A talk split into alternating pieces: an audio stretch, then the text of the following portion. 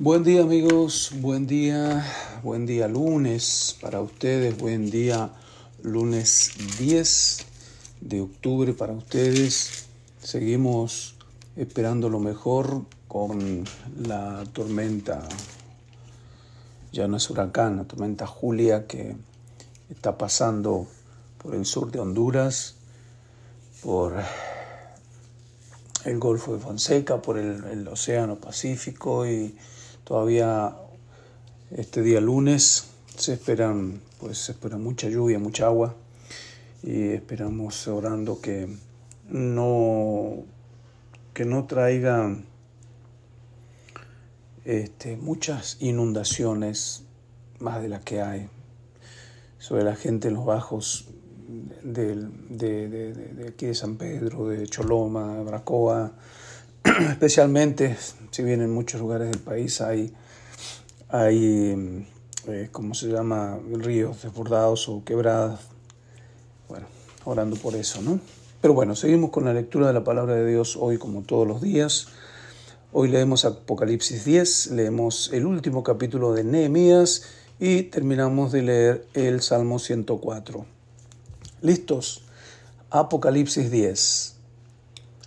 Vi descender del cielo a otro ángel fuerte, envuelto en una nube con el arco iris sobre su cabeza. Su rostro era como el sol, sus pies como columnas de fuego. Tenía en su mano un librito abierto y puso su pie derecho sobre el mar y el izquierdo sobre la tierra. Y clamó a gran voz como rugió un león, y cuando hubo clamado, siete truenos emitieron sus voces. Cuando los siete truenos hubieron emitido sus voces, yo iba a escribir, pero oí una voz del cielo que me decía, sella las cosas que los siete truenos han dicho y no las escribas. Y el ángel que vi en pie sobre el mar y sobre la tierra levantó su mano al cielo y juró por el que vive por los siglos de los siglos, que creó el cielo y las cosas que están en él, y la tierra y las cosas que están en ella, y el mar y las cosas que están en él, que el tiempo no sería más sino que en los días de la voz del séptimo ángel, cuando él comience a tocar la trompeta, el misterio de Dios se consumará, como él lo anunció a sus siervos los profetas. La voz que oí del cielo habló otra vez conmigo y dijo, Ve y toma el librito que está abierto en la mano del ángel que está en pie sobre el mar y sobre la tierra. Y fui al ángel diciéndole que me diese el librito. Y él me dijo, Toma y cómelo y te amargará el vientre, pero en tu boca será dulce como la miel. Entonces tomé el librito de la mano del ángel y lo comí, y era dulce en mi boca como la miel, pero cuando lo hube comido, amargó mi vientre. Y él me dijo, es necesario que profetices otra vez sobre muchos pueblos, naciones, lenguas y reyes. El último capítulo de Nehemías, el capítulo 13, eh, nos da un, resumen de algunas reformas de Nehemías importantes en la organización del pueblo en los días en que él fue gobernador.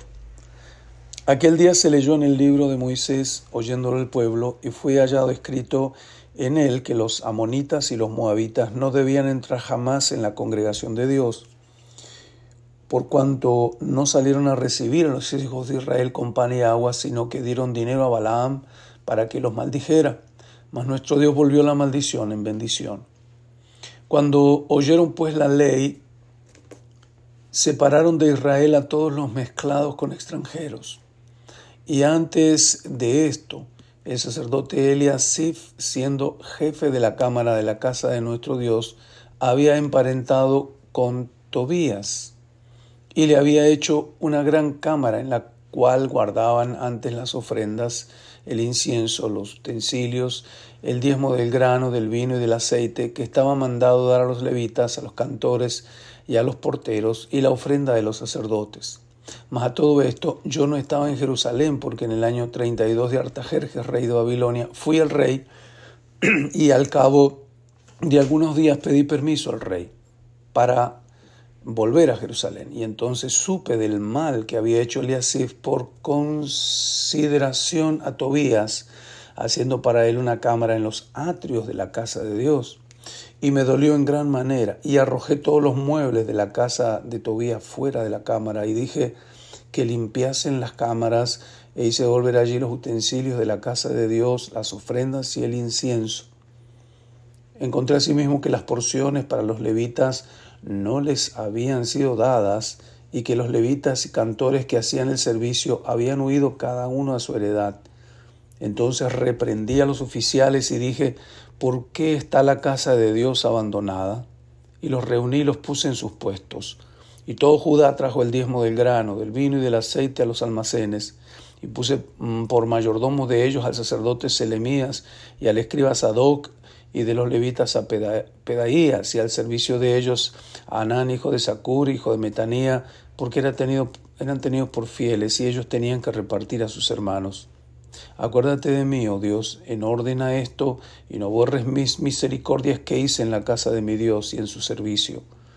En aquellos días vi en Judá algunos que pisaban en lagares en el día de reposo, que acarreaban haces y cargaban asnos con vino y también de uvas, de higos y toda suerte de cargas, y que traían a Jerusalén en día de reposo, y los amonesté acerca del día en que vendían las provisiones. También había en la ciudad tirios que traían pescado y toda mercadería y vendían en el día de reposo a los hijos de Judá en Jerusalén. Y reprendí a los señores de Judá y les dije, qué mala cosa es esta que vosotros hacéis profanando así el día de reposo. ¿No hicieron así vuestros padres y trajo nuestro Dios todo este mal sobre nosotros y sobre esta ciudad? Y vosotros añadís ira sobre Israel profanando el día de reposo. Sucedió pues que cuando iba, iba oscureciendo a las puertas de Jerusalén antes del día de reposo, dije que se cerrasen las puertas y ordené que no las abriesen hasta después del día de reposo. Y puse a las puertas a algunos de mis criados para que en, en día de reposo no introdujeran carga. Y se quedaron fuera de Jerusalén una y dos veces los negociantes y los que vendían toda especie de mercancía. Y les amonesté y les dije, ¿por qué os quedáis vosotros delante del muro? Si lo hacéis otra vez, os echaré manos. Desde entonces no vinieron en día de reposo. Y dije a los levitas que se purificasen y viniesen a guardar las puertas para santificar el día de reposo. También por esto acuérdate de mí, Dios mío, y perdóname según la grandeza de tu misericordia.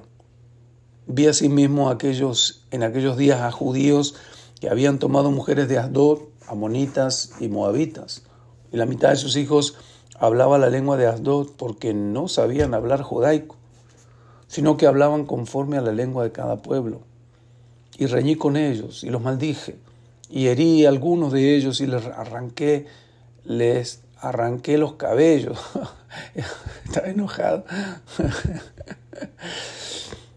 y les hice jurar diciendo, no daréis vuestras hijas a sus hijos, y no tomaréis de sus hijas para vuestros hijos, ni para vosotros mismos. ¿No pecó por esto Salomón, rey de Israel? Bien que en muchas naciones no hubo rey como él, que era amado de su Dios, y Dios lo había puesto por rey sobre todo Israel, aún a él le hicieron pecar las mujeres extranjeras. Y obedeceremos a vosotros para cometer todo este mal tan grande de prevaricar contra nuestro Dios tomando mujeres extranjeras. Y uno de los hijos de Joiada, hijo del sumo sacerdote Eliasif, era yerno de Sambalat, Oronita. Por tanto, lo ahuyenté de mí.